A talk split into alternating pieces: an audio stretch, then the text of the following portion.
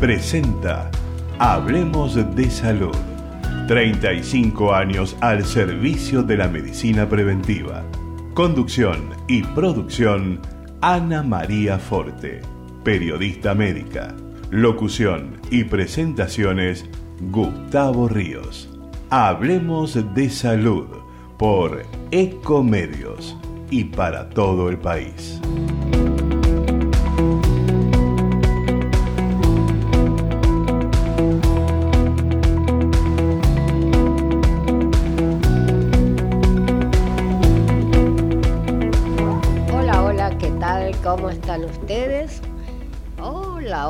Tal? ¿Cómo están ustedes? ¿Me ven?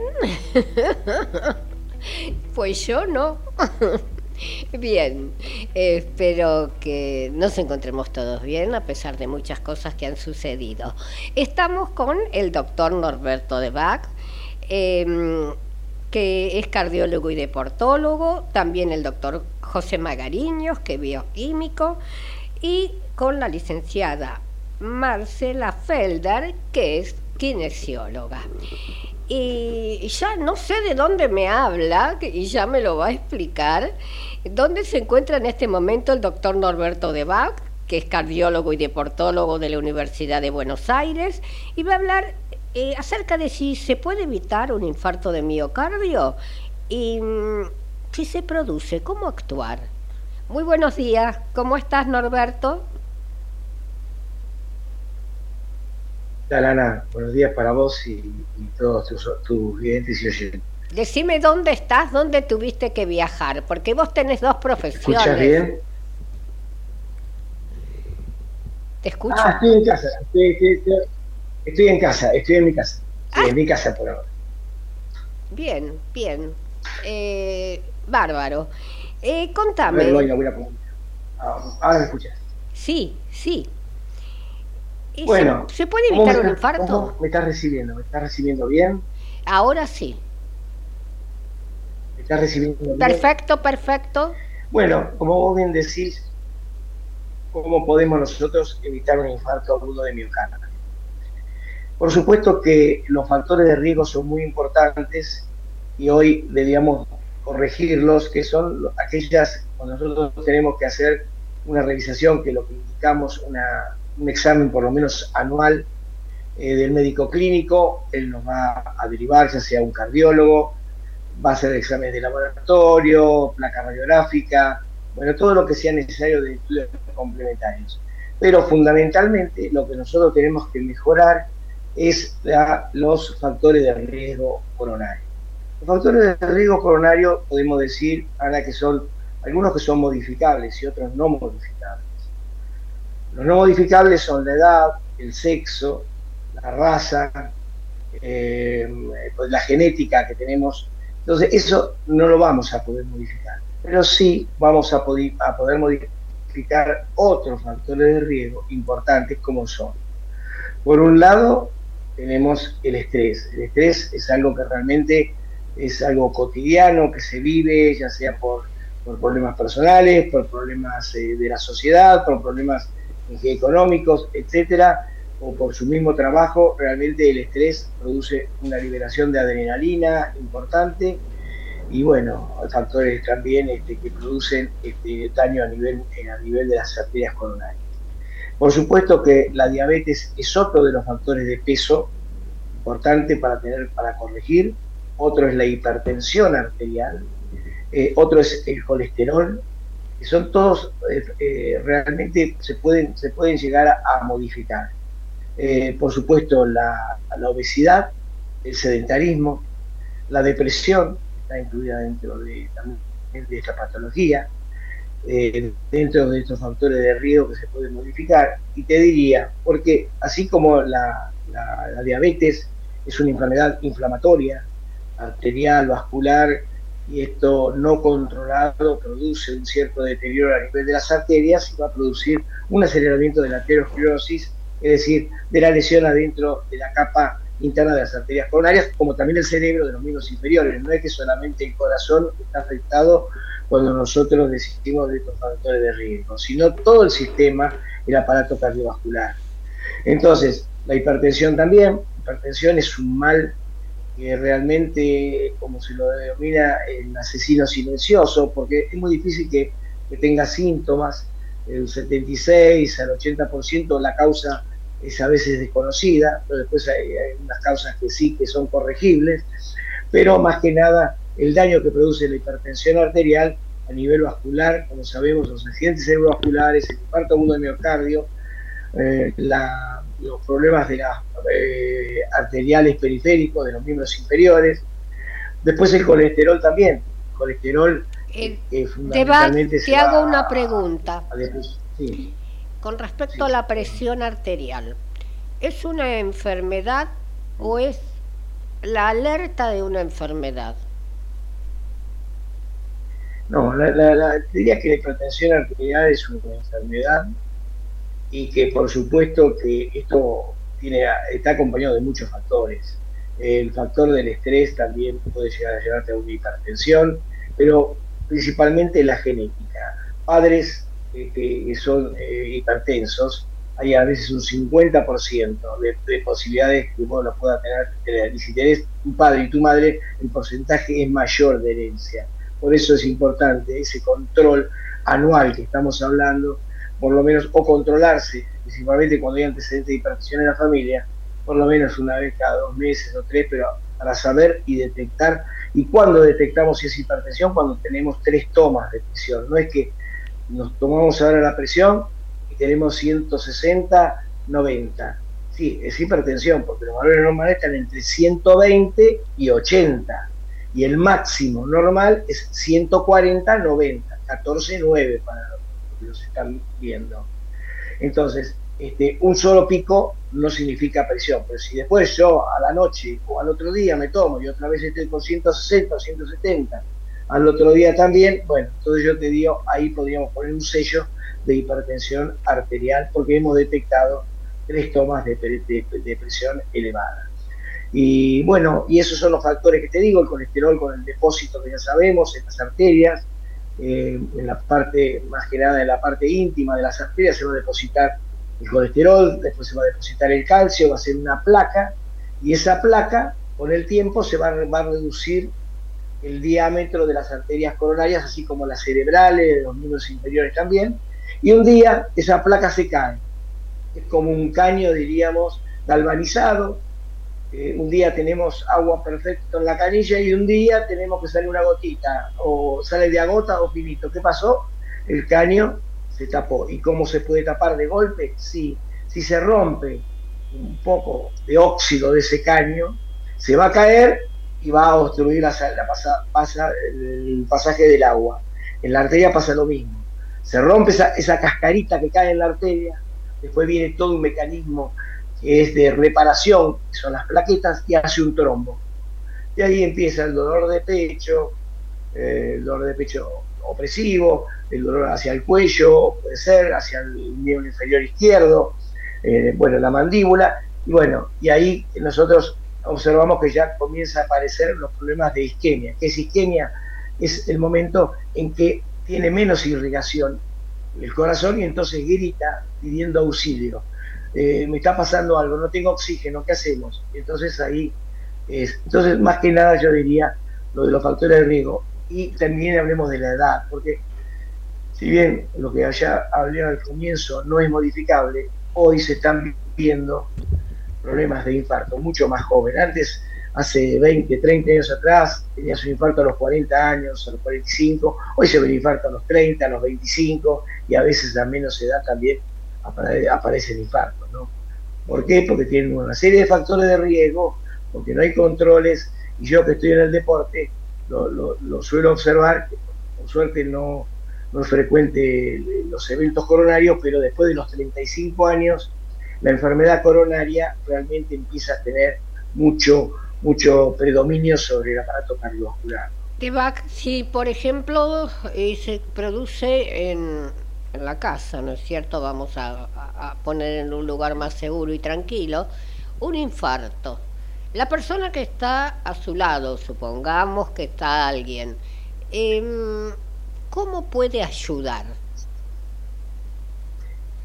Bueno, en primer lugar, cuando hablamos de infarto, hablamos cuando el dolor de pecho opresivo, como, como se describe como una pata de elefante que aprieta el centro del pecho, o que le va hacia el cuello que le aprieta, o, bueno, y eso dura más de 20 minutos, estamos hablando de una angina de pecho prolongada que nos va a llevar a un infarto. Puede eso que dure 5 minutos o que, que dure una hora o dos horas. Cuando más rápido hacemos la atención es mejor. Pero siempre voy a decir un ejemplo de algo que me enseñó un profesor hace muchos años. Y esto es importante que todos tengamos una aspirina encima. Una aspirina o, diríamos, en el coche, en la cartera de la mujer, con el bolsillo del caballero. Pero la aspirina es muy importante porque trata de eh, inhibir la agregación plaquetaria y entonces el infarto va a tener una va a ser mucho más reducido. Te pregunto algo, por ejemplo, eh, de Bach, eh, antes, eh, no sé ahora, se decía que había que tomar una aspirina diaria, ¿no es cierto? ¿Se sigue diciendo lo mismo? Porque en una época se cortó, después se volvió. No, no, no, no es así eso. Eh, siempre se decía de tomar una aspirineta. Una aspirineta tiene 100 miligramos de aspirina y eso es para una dosis de mantenimiento en aquellos pacientes que tienen, que tienen problemas vasculares. ¿eh? Ya sea que tuvieron obstrucción en miembros inferiores, o han tenido una gira de pecho, o tuvieron un antecedente de una isquemia cerebral. Eso sí. Si no, hoy no está indicada la aspirineta esos 100 miligramos. Pero lo que yo te decía anteriormente, Anita, es que tener una aspirina que tiene 500 miligramos. ¿Por qué? Porque si vos tomas una aspirineta ante el dolor de pecho inicial por primera vez o dos, no va a ser tan efecto como 500 miligramos, que se llama la dosis de carga. Entonces yo tomo una aspirina, disuelvo una aspirina, tomo una aspirina, bueno, y después, bueno, llamo a la ambulancia, que me quedo en reposo, y llamo a una ambulancia o depende de donde esté, en un vehículo te trasladas al, centro más, más, próximo. Pero es la carga de la aspirina 500. Después, cuando uno, eh, algún paciente crónico que tenga un problema vascular o coronario, bueno, vos le haces el mantenimiento. El mantenimiento es una aspirineta, son 100 miligramos, se calculan a veces 80 miligramos, 100, hay algunos medicamentos que tienen 80, o, 100 miligramos de, es una aspirineta común de los chicos, es suficiente, pero se utiliza hoy en día. porque Porque se ha visto que eh, produciría la posibilidad de hacer una irritación gástrica, una hemorragia eh, digestiva o también este, eh, una irritación gástrica importante. Entonces, hoy lo que se está previniendo es de esa manera. Y por supuesto, cuando llegas a una guardia, lo ideal es llegar lo más rápido posible. Cuando más rápido llegas a una guardia, no quiero decir sí déjanos un mensaje. Porque yo me quedaría horas charlando con vos, pero bueno, no puedo. Mira, el, mensaje es, que todos tenemos que tener conciencia de algo fundamental. Que hagamos una consulta, yo me conformo con este mensaje, una consulta a un médico clínico. Si quieren hacerla a un cardiólogo también, después de los 75 años, no está mal preferible de más hacer esas dos cosas. Pero si no, el clínico va a ser el que te va a pedir un laboratorio, una placa si es necesario, si es necesario un ecocardiograma, una ecografía del abdomen, es decir, para detectar algo se detectan las patologías, lo importante es la prevención. Y la prevención se basa haciendo controles de prevención. Y la prevención está primaria, que es fundamental, es hacerse atender y entonces el médico le va a decir, bueno, vamos a hacer un electro, vamos a hacer una prueba de esfuerzo, ¿qué tienes que hacer tu actividad? Y yo soy muy sedentario, bueno, y por supuesto lo va a mandar. Es fundamental acá, también el otro mensaje es una dieta sana, equilibrada, eso no cabe dudas, hacer actividad física, eso es importante. Hay algunas personas que no van a poder hacer una gran actividad, pero sí por lo menos caminar, aunque sea 15 minutos diarios, eh, realmente eso está demostrado por la Organización Mundial de la Salud, entonces es importante eso, cuidarse con la dieta y más que nada con la actividad física y hacer la consulta médica. Yo te agradezco muchísimo y la próxima te quiero acá, porque yo pensé que viajabas, como habíamos dicho, con, con el equipo favorito tuyo.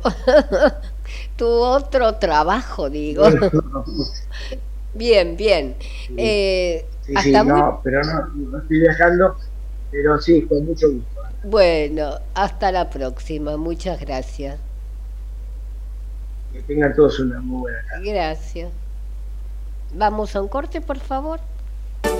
Señor empresario o profesional de la salud, la difusión de su producto o servicio a través de nuestro programa es el medio más eficaz para acceder al público. Comuníquese con el Departamento de Publicidad 154 989 0420.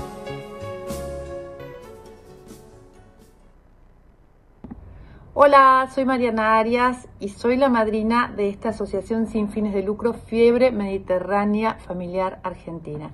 Si tenés alguno de estos síntomas de manera esporádica en niños, fiebre sin motivo, dolor abdominal, vómitos, problemas esqueléticos, en adultos, dolor muscular, torácico, pulmonar, articular, presión arterial alta, erupciones, vómitos, problemas intestinales y no tenés un diagnóstico certero, es posible que tengas fiebre mediterránea familiar, una enfermedad genética de difícil diagnóstico y muy poco frecuente. Tu médico puede detectarla a través de un análisis genético. Nosotros queremos ayudarte, por eso contactanos en nuestro Facebook Fiebre Mediterránea Familiar Argentina, pacientes y familias. Te estamos esperando. Vacía y cepilla los recipientes que acumulen agua. Tira agua hirviendo en desagües y rejillas y colocamos quiteros. Juntos podemos prevenir el dengue. Más información en buenosaires.gov.ar barra dengue. Buenos Aires Ciudad.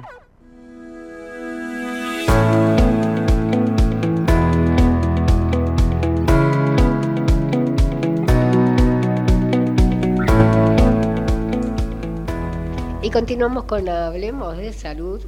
Y, ya estamos con el doctor José Magariños, que, es bioquímico, eh, especialista en inmunohematología. Me está fallando la visión, perdónenme, pero tengo una gripe tremenda. Eh, hemoterapia y banco de sangre. Nos va a hablar acerca de los aportes para la salud en los estudios de rutina, que muchas veces olvidamos que muchas veces olvidamos, pero antes no me quiero olvidar de agradecerte la invitación nuevamente. La verdad que es un placer compartir contigo y con los colegas del equipo de salud. Y voy a tomar, si me lo permites, un poco lo que acaba de decir el doctor Levac. La necesidad de consultar al médico clínico. Hoy hay una tendencia a sangulear. Ese es el médico clínico de la población lamentablemente.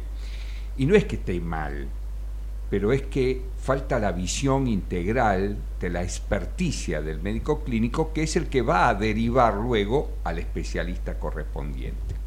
Pero tomando lo del doctor Levac también, fíjense un detalle.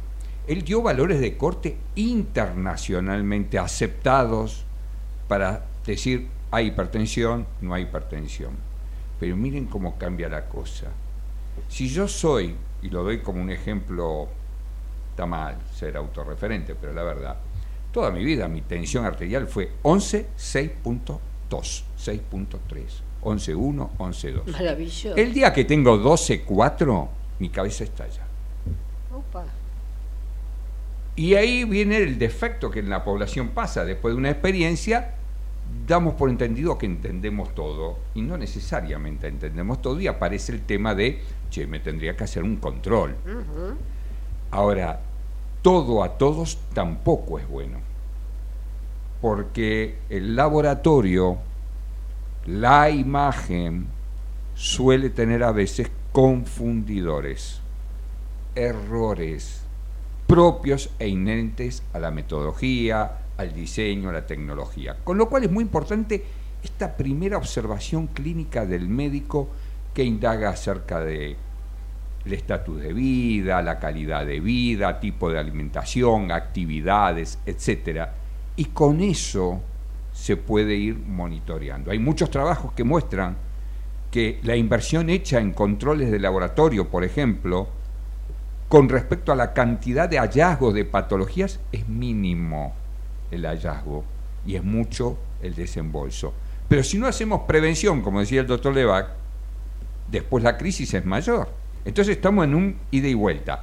Y ahí aparece algo importante que me gustaría decirle a toda la población.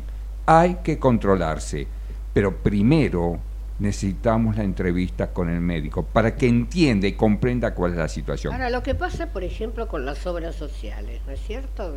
o prepagas. Eh, el médico lo primero que hace es mandarte los, bueno, análisis. tal cual. entonces, yo la última vez que fui le dije, doctor, mire, no paso más por ninguna máquina, no paso más por ninguna aguja, porque realmente yo hace dos meses me los hice todos. Entonces, si usted quiere, perdóneme, los acepta. Y si no quiere, yo no me los voy a hacer. Porque llegas a un punto donde uno se siente mal porque tiene que demostrar a cada profesional el último análisis que, le sacaron. No tiene un tiempo de duración, pregunto por ignorante. Tiene un tiempo de duración, pero ¿sabes cuál es el mayor defecto que tenemos? Y ahí sí voy a tomar un modelo, porque tu próxima invitada pertenece a ese, a ese mundo tan bueno.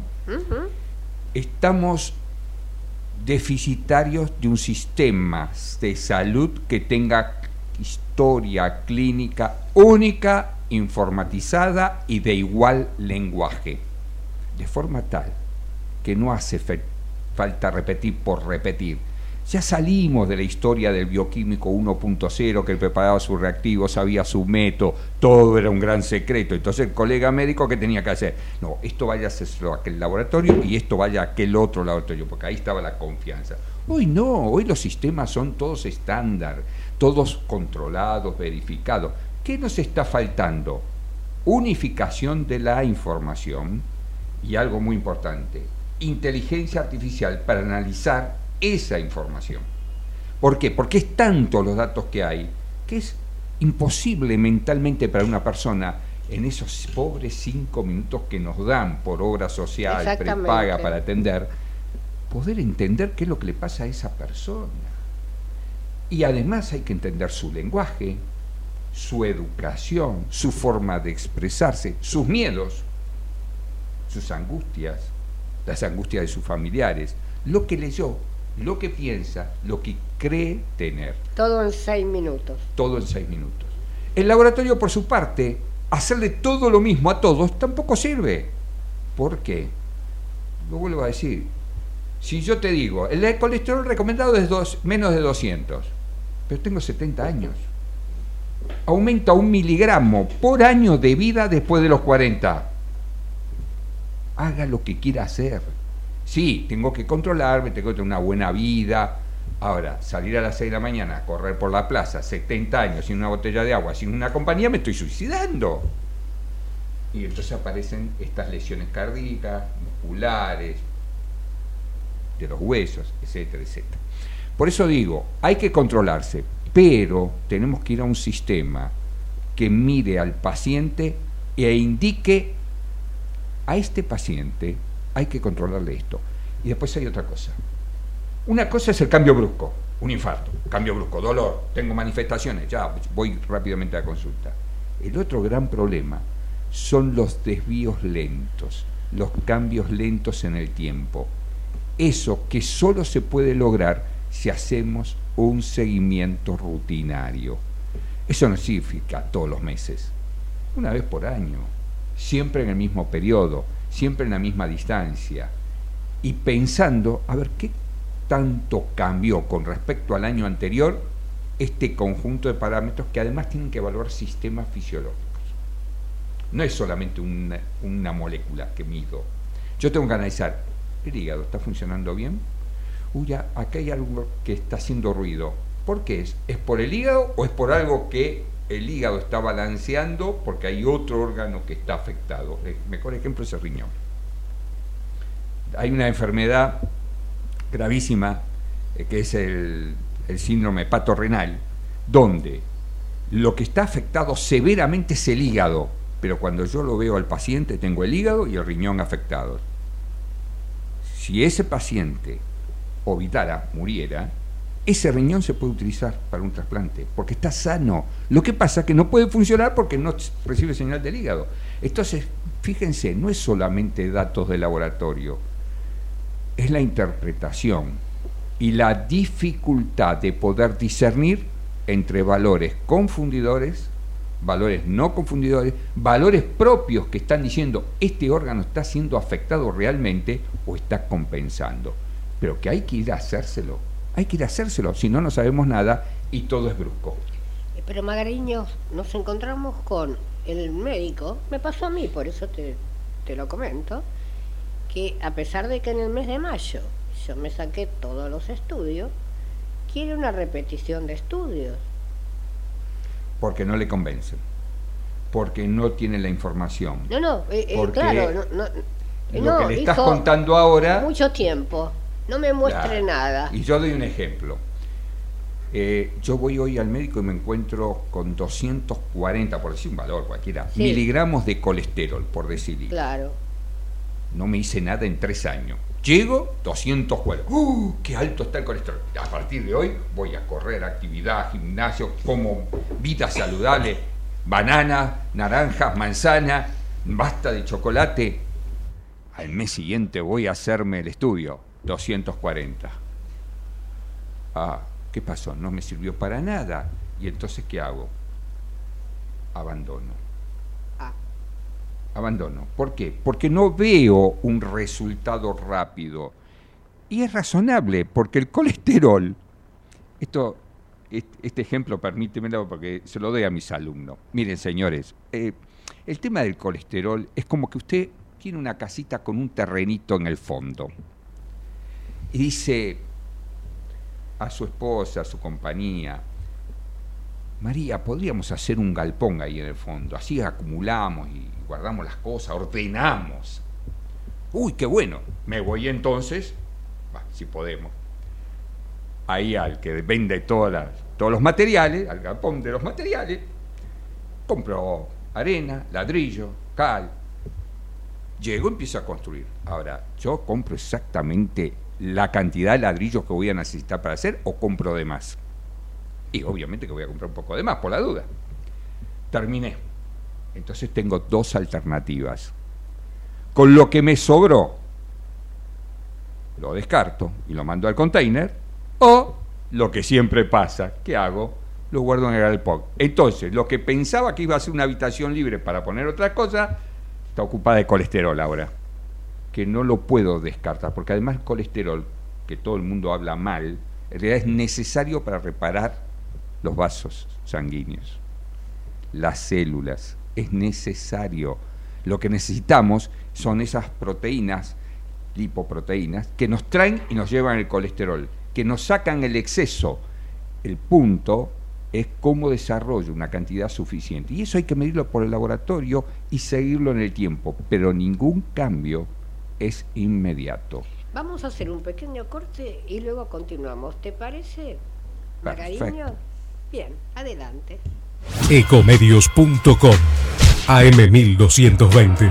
Estamos con vos. Estamos en vos.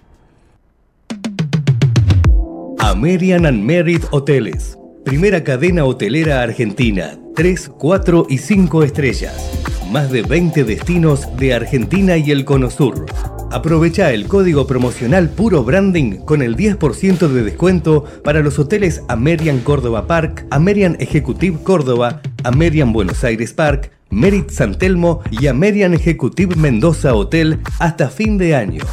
No válido para fines de semana largos. Amerian and Merit Hoteles. ¿Cuándo fue la última vez que te tomaste un respiro para ver un amanecer? Descubriendo lugares distintos que te hacen soñar, emocionar. Lugares que se convierten en felicidad cuando compartís ese momento con amigos. ¿Cuánto hace que no te tomas un respiro para descubrir algo distinto? Catamarca es mucho más que un destino. Informate en ecomedios.com. Seguinos en TikTok, arroba ecomedios 1220. Si usted tiene alguna inquietud sobre su salud o la de su familia, Hablemos de Salud les responde vía mail. Tomen nota, hablemos de salud arroba hotmail.com o a través de nuestra página www.hablemosdesalud.com.ar. Karina Uranga, distinción en estética, tratamientos faciales y corporales, Escuela KU, cursos de cosmetología y estética corporal. WhatsApp 11 36 12 30 35. Caballito, Ciudad Autónoma de Buenos Aires. Look 5D transforma tu imagen para una buena comunicación con el entorno. Trabajamos desde lo físico hasta lo energético. Tratamiento integral para el cabello, rostro y cuerpo. José María Moreno 393 Caballito, Ciudad Autónoma de Buenos Aires. Facebook e Instagram, Look 5D.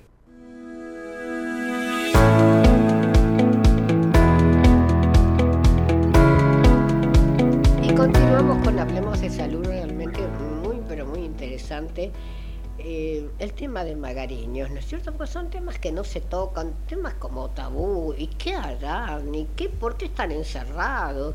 ¿Y eh, por qué no, se, no trabajan en común unión entre el bioquímico y el médico? No, se trabaja más de lo que uno cree. Ah, bien. Más de lo que uno cree. Lo que pasa es que no se visibiliza esa relación. Eh, y también hay un defecto, voy a ser muy honesto. Sí. Vos sabés que yo trabajo mucho en otro concepto y desarrollo con mis alumnos de grado, con la doctora Mariela Alejandre, que es el tema de atención bioquímica. Eh, yo digo que no hay peor, peor peligro que el bioquímico. ¿Por qué? Porque es un ratón de experimentos en el laboratorio. Está en la mesada, encerrada entre cuatro paredes y lo único que realmente es cierto es que pone un cartelito en la entrada que dice peligro biológico. Él es el peligro biológico, porque le cuesta salir a hablar. No nos formó la universidad para una, eso que se llama habilidades blandas, la comunicación, el intercambio. Ahora, ¿cómo yo voy a hacer un análisis si primero no le pregunto al médico que está a cargo de ese paciente, que está atendiendo a ese paciente y que hace la solicitud de prácticas, no le pregunto qué es lo que quiere saber, doctor? ¿Qué necesita saber usted? Porque en realidad un pedido de práctica... eh, El estudio. Claro, ¿por qué pidió ese estudio? Él cuando pide un estudio, solicita un estudio, es porque me está haciendo una pregunta. Pero necesito saber cuál es la pregunta. Están incomunicados. Entonces, esa comunicación, hoy con la tecnología que hay, es muy fácil en los centros de salud. Un buen soporte, se escribe, eh, estoy viendo esto en el paciente, sospecho tal cosa. Es más, en Inglaterra, el médico solicitante no escribe la práctica de laboratorio. ¿No escribe? La práctica de laboratorio. ¿Qué quiere decir? Escribe lo que le está pasando al paciente. Y el laboratorio es el que diseña el esquema de ensayos que tiene que hacer. Lo ideal. Y después se comunica directamente con el médico primero para decirle, doctor, de acuerdo a esto que usted observó, esto es lo que estamos observando nosotros. Sugiero, además, que investigue tal otra cosa. Y entonces, entre el laboratorio y la imagen, que es muy importante, imágenes es sumamente importante, nos empieza a ayudar a tener un equipo integrado. Pero es increíble que con la informática que tenemos hoy, los diseños de software, el lenguaje que se puede unificar, la inteligencia artificial para estudiar, ¿cómo hacemos para interpretar tantos datos a la vez y sumar la experiencia de la evidencia informada, publicada, no lo podamos estar unificando? Es inconcebible. Pero bueno, eh, hay que repensar políticas de salud en estos términos. No solo la persona puede llegar a una guardia y ser atendida, por decir algo, a un consultorio, sino que además necesitamos herramientas tecnológicas para favorecer esta comunicación, este diálogo. Excelente, porque es un tema bastante árido eh, y no se habla demasiado. Así que nos diste una cátedra. No. Eh, Si al final vas a dejar un pequeño consejo. Ahora dejo un consejo. Si no fue al médico, vaya y pídalo que le haga un estudio total. Después no se asuste por los datos. Hay tiempo para interpretarlos. Bien, bárbaro, bárbaro. Estamos, como hoy le anuncié, con la licenciada Marcela Felder, kinesióloga, coordinadora del Servicio de Kinesiología del Centro Belgrano del Hospital Italiano de Buenos Aires. El tema secuela em, que suele solucionar la kinesiología en el cáncer de mama y también va a hablar acerca del significado de la rosa de plata que me dejó ahí picando a ver de qué se trataba. Bien, eh, muy buenos días, te doy la bienvenida y gracias por estar con nosotros. muchas gracias a vos, eh, Ana María, primero porque, bueno, la primera vez que, que me invitan a participar de algo tan interesante y la verdad que no solo para hablar de esto, sino que ahora después de escucharlos a los doctores eh, se me despiertan un montón de temas más, eh, que me encantaría también conversar entre todos. Eh, bueno, aprovecho justamente que estamos en el mes de octubre, ya que el tema está relacionado a la rehabilitación después de una cirugía de cáncer de mama, que es el mes de sensibilización para la prevención del cáncer de mama y creo que ya que hablamos con los doctores justamente de prevención, otro tema fundamental que es mi función tratar de transmitir es la importancia de los estudios preventivos para el cáncer de mama. Eh, además de haberlo vivido, eh, realmente salvan vidas, salvan el 80, el 90 o más creo que el 90% de las vidas, haciendo los estudios en tiempo y en forma. Así que no nos descuidemos y cuidémonos, que los estudios son muy básicos, muy fáciles, no son dolorosos y creo que que debemos, eh, a partir de los 40 años, hacernos una mamografía y una ecografía y sobre todo si tenemos antecedentes. Y Felder, vos sabés que una vez que me fui a sacar una mamografía me dijo, ¿por qué será bien a sacar? ¿Usted piensa que a través de la eh, mamografía yo voy a descubrir un cáncer? Sí. Bueno, yo puedo. Yo Palabras textuales. Sí, porque yo no soy experta en, imágenes, obviamente. Bueno, antes de hablar de, lo que hacemos como kinesiólogos en el tema, sí puedo transmitir lo que fue mi experiencia. Eh, en enero del año pasado, yo me fui a hacer los controles habituales eh, una vez al año, como Juan de los Palotes, pasando vacaciones y diciendo, bueno, ya que estoy, me hago todo que corresponde. Y tuve una excelente, porque me los hago siempre con la misma médica, los estudios yo tengo calcificaciones en mis mamas y muy chiquitas, bueno, y una calcificación que creo que no sé si medía medio milímetro, le llamó la atención a la doctora y dijo, bueno, vamos a mirarla, vamos a estudiarla, bueno. Mi médico, que es un obsesivo, eh, se jugó a decirme, no creo que sea nada, es rarísimo porque este no te regala nada. Y después dijo, el 80% de los casos de este tipo de, de calcificaciones no son nada, el 20% son, salí sorteada en el 20%. Entonces, eh, a partir de haber visto una mamografía magnificada y una ecografía y una mínima, porque era mínima la, calcificación, bueno, partía una punción, partía una cirugía primaria, donde se me extirpó esa zona, sabiendo, como mi médico no hace iatrogenia, él digamos, pregona no sacar los ganglios si no es necesario, me previno que podía haber posibilidades de sacarlos después. Y bueno, también salí sorteada en que me tuve que sacar después los ganglios, o sea que pasé por dos cirugías, pero todo fue a partir de la imagen. Yo no sentí absolutamente nada. El sacar los ganglios perjudica. Un ganglio, el ganglio centinela y un ganglio nada más. Bien, eso perjudica, o sea, e, es necesario, ¿no? Es necesario, es necesario para ver si hay invasión de, de, tejidos, entonces sí, es necesario para ver si el cáncer, o sea, acá se pensaba que era in situ, o sea, en el ducto, y no había trasvasado al resto de los tejidos, pero sí había trasvasado 7 milímetros. ¿Son 14 ganglios? La verdad, ¿cuántos son? No sé. La realidad de hoy en día, que tenemos, creo, la gran suerte de que, primero, que llegamos muy temprano a los diagnósticos. Perfecto. Y segundo, que las operaciones han la, la cirugía ha evolucionado mucho, con lo cual es mil veces menos eh, ablacionista e intervencionista que hace muchos años. Yo tengo muchos años de kinesióloga y recuerdo cuando empecé a trabajar, realmente eran mastectomías totales, con vaciamientos axilares totales, donde nuestro rol realmente era muy importante para que la, paciente pudiera empezar a movilizar su hombro, a no tener miedo, a prevenir el, edema linfático que se puede producir. Ahora, como yo te comentaba, Ana María, antes, eh, hoy en día este tipo de secuelas ya no son tan comunes, porque la verdad que la cirugía es muy poco, en la medida de lo posible, por supuesto, y tomada a tiempo, intervencionista. Eh, de hecho, en mi caso también me dijeron, bueno, si esto hubiera sido un año y pico más, tenías muchísimo más cirugía de lo que yo tuve. Entonces, todo eso lleva a una secuela menor. Los ganglios, sí, obviamente, hay veces hay que estudiarlos, no nos queda otra, pero ya no se saca toda la cadena ganglionar, sino que se saca lo mínimo indispensable. Con lo cual, la posibilidad de generar un edema linfático es bastante menor. Eso no quita que debemos tener ciertos cuidados, que es lo que nosotros les enseñamos a, los, las pacientes, las pacientes y los pacientes, porque el cáncer de mama hay en hombres también, en un porcentaje muy mínimo, pero existe y es mucho más maligno que el cáncer de mama femenino. Así que mm, el hombre tampoco debe descuidarse si se palpa algo raro. Es mucho menos común, por supuesto, que en la mujer, pero, pero existir existe.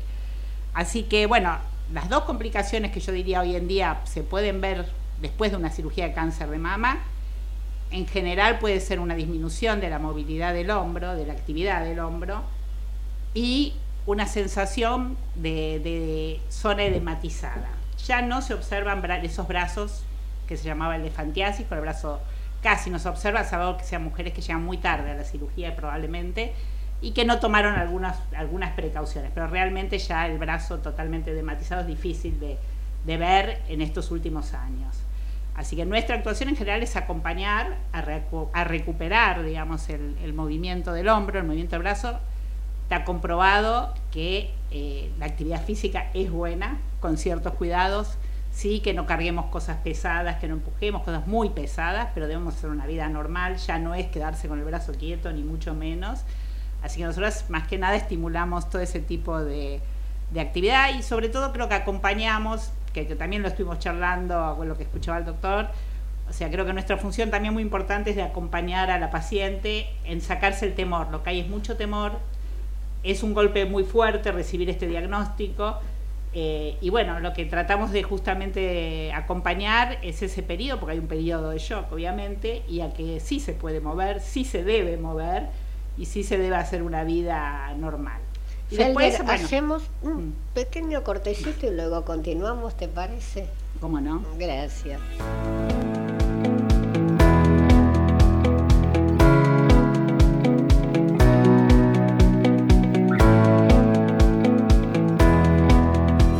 El objetivo de Hablemos de Salud es brindarles a través de una calificada información los conocimientos necesarios para la prevención de enfermedades mediante la promoción de la salud. Vacía y cepilla los recipientes que acumulen agua. Tira agua hirviendo en desagües y rejillas y colocamos quiteros. Juntos podemos prevenir el dengue. Más información en buenosaires.gov.ar barra dengue. Buenos Aires Ciudad.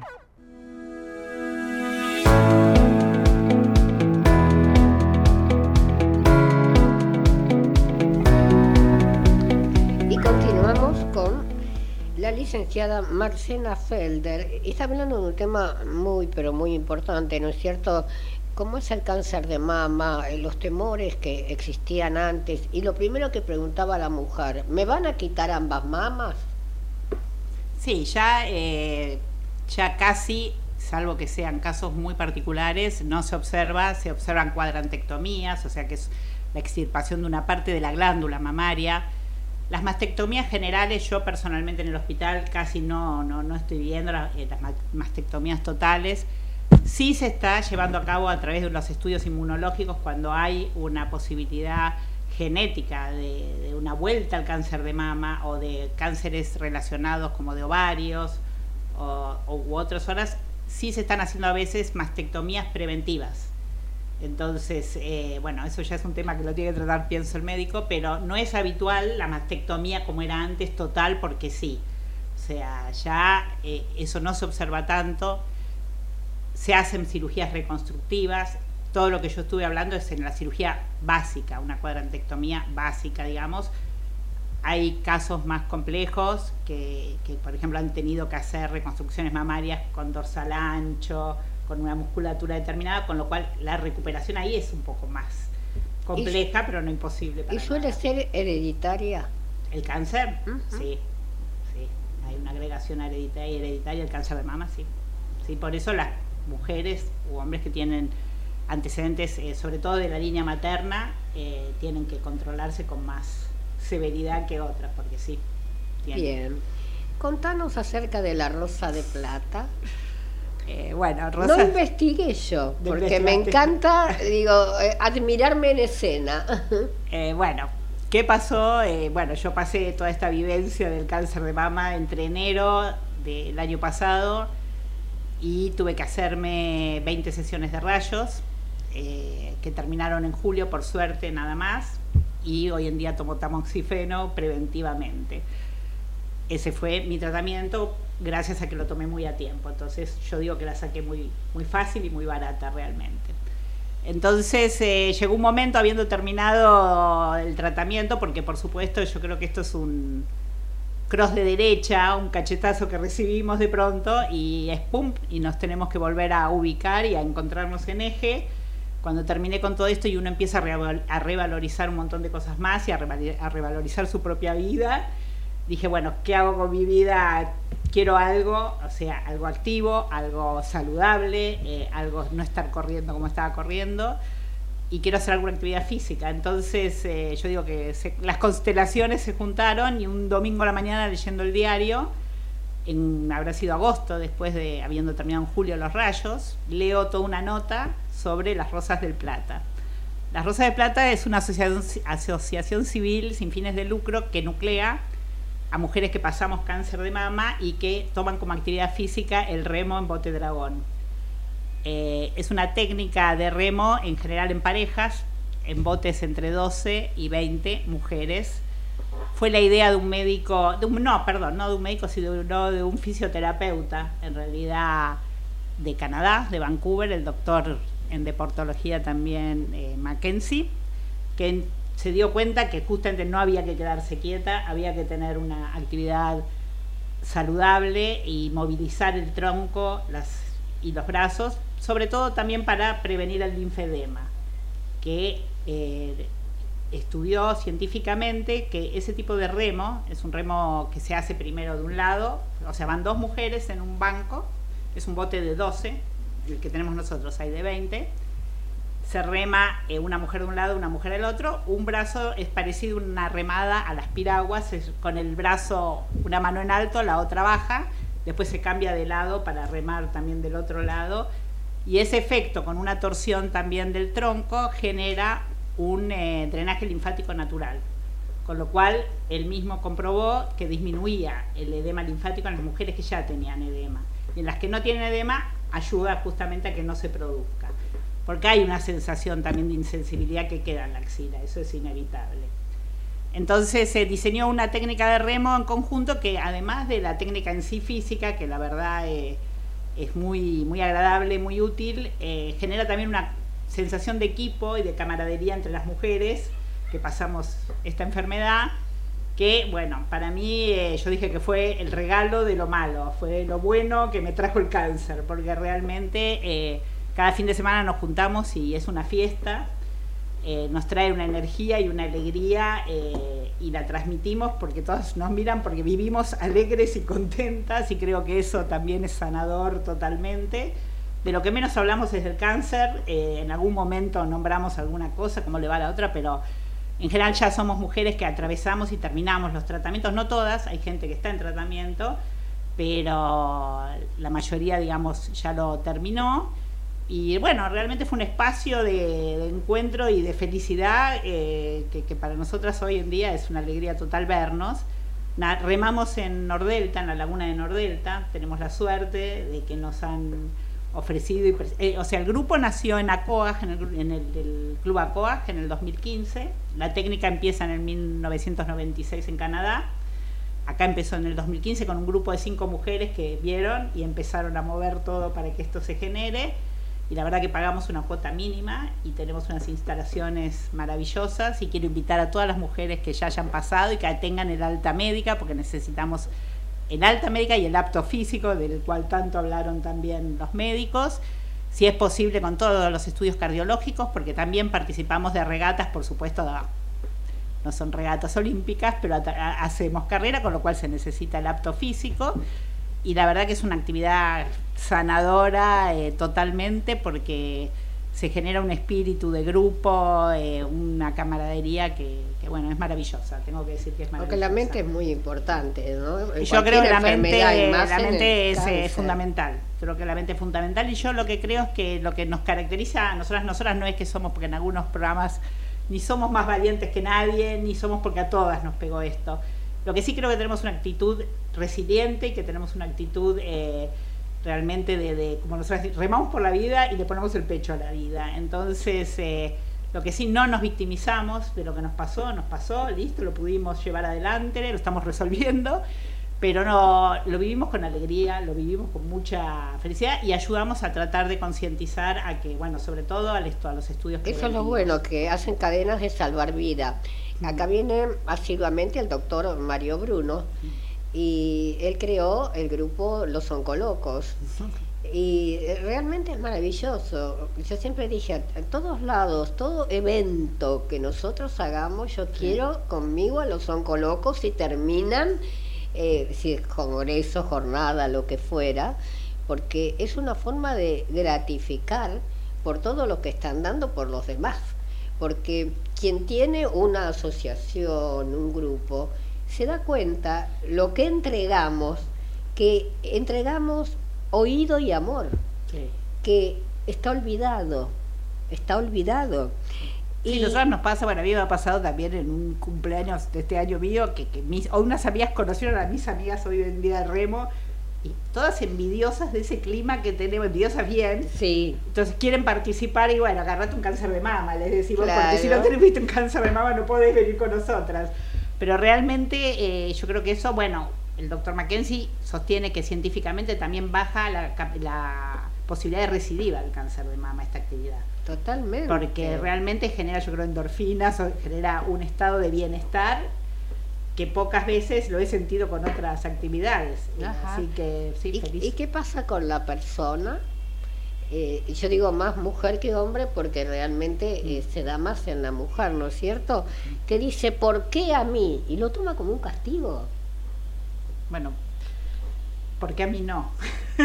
o sea, eh, yo creo que la respuesta es esa, ¿por qué a mí no? O sea, no, nos puede pasar a cualquiera. Charlamos con vos, Ana María, que yo lo que creo, pero eso es una creencia mía, compartida un poco con mis compañeras, eh, yo no creo que uno se genere un cáncer de, de mama un cáncer en general, pero sí que el cáncer a veces aparece en un determinado momento que hay un detonante psicológico, emocional. No digo que sea la causa, eh, quiero, quiero aclararlo bien, pero sí que puede haber habido una baja de defensas, que puede haber algo que por algo en un momento, pumba, o aparece eso o aparece otra cosa. Entonces, no solo nos debemos cuidar físicamente, sino que nos tenemos que cuidar emocionalmente. Eso es lo que, creo. Pero decir por qué a mí sí, o sea, verlo nada más que desde el punto de vista de, a ver, me pasaba que yo estuve pasando un momento por algo emocional, pero nada más. Después nos toca, como a otro le toca otra cosa. O sea, y por suerte esto, si lo podemos, si lo vemos a tiempo, lo trabajamos, lo prevenimos, el médico nos revisa como corresponde y hacemos todo lo que corresponde, se cura. En el 90 o 95% de los casos se cura. Entonces, al revés, eh, yo me acuerdo cuando yo empecé con el tratamiento y también en el primer momento de shock, mi médico me dijo, tranquila que en ocho meses vas a estar agradeciendo. Y la verdad que así fue, o sea, ocho meses después yo estaba agradecida a la medicina, a quien me lo vio, a quien me operó, a quien tuvo que, estar donde está y, acá estoy. Entonces, eh, creo que nadie tiene que victimizarse, sino ponerse las pilas y, curarse y hacer todo lo que puede para estar mejor. Eh, la psiquis es fundamental en todas las enfermedades y en todo lo que nos pasa. Y más de una vez yo estoy convencida que uno produce cosas hmm. en forma inconsciente. Sí, sí, yo no quiero, digamos, pero sí. Eh, yo estoy con, en este momento con un resfrío bastante importante que otro no sale de la casa. Eh, yo digo, voy a toser todo el tiempo. No, no, vos no vas a toser todo el tiempo. Y yo estoy seguro que si termina el programa, yo empiezo a toser y a toser.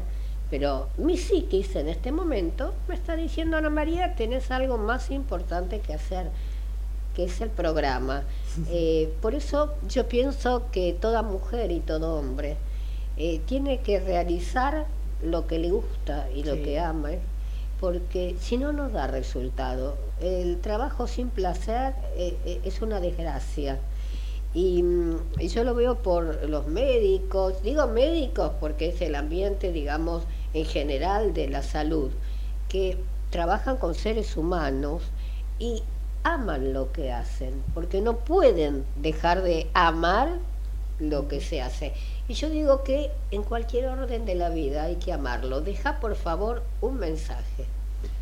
Bueno, mi mensaje tal cual es ese, eh, bueno, desde el punto de vista del cáncer es, por supuesto, parezco Tita Merelo, a partir de eso es, háganse las mamografías, háganse las ecografías mamarias y háganse todos los estudios que el médico indique en tiempo y forma. No se dejen estar porque esto un, un año o seis meses, por suerte el cáncer de mama da tiempo a actuar, así que aprovechemos esa posibilidad que nos brinda.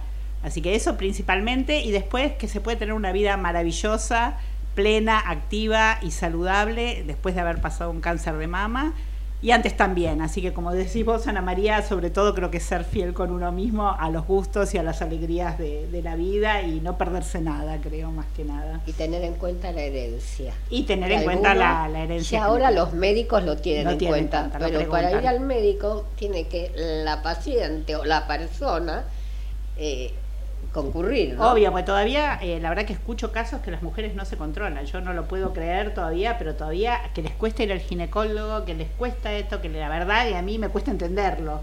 Eh, yo trabajo mucho desde, yo trabajo en ortopedia y traumatología y, bueno, mucho nos dedicamos a tratar de hablar con los pacientes, eh, explicarles un montón de cosas y que, pero me cuesta a veces cuando el paciente tenemos un problema porque el médico no nos escucha a nosotras a veces en lo que nosotras le transmitimos. Bien. Será tema para otro día. Para otro día. Realmente eh, muy clara, muy concisa, así que vas a volver. Doctor Magariño, muchísimas gracias por su presencia, pero me están diciendo corten, corten, tenemos que irnos.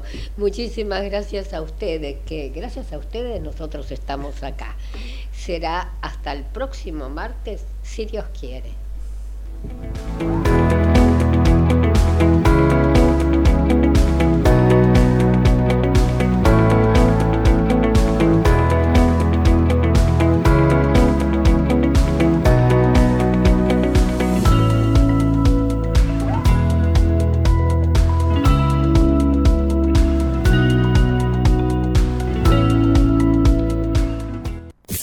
Desde Buenos Aires, transmite LRI 224, AM 1220, Ecomedios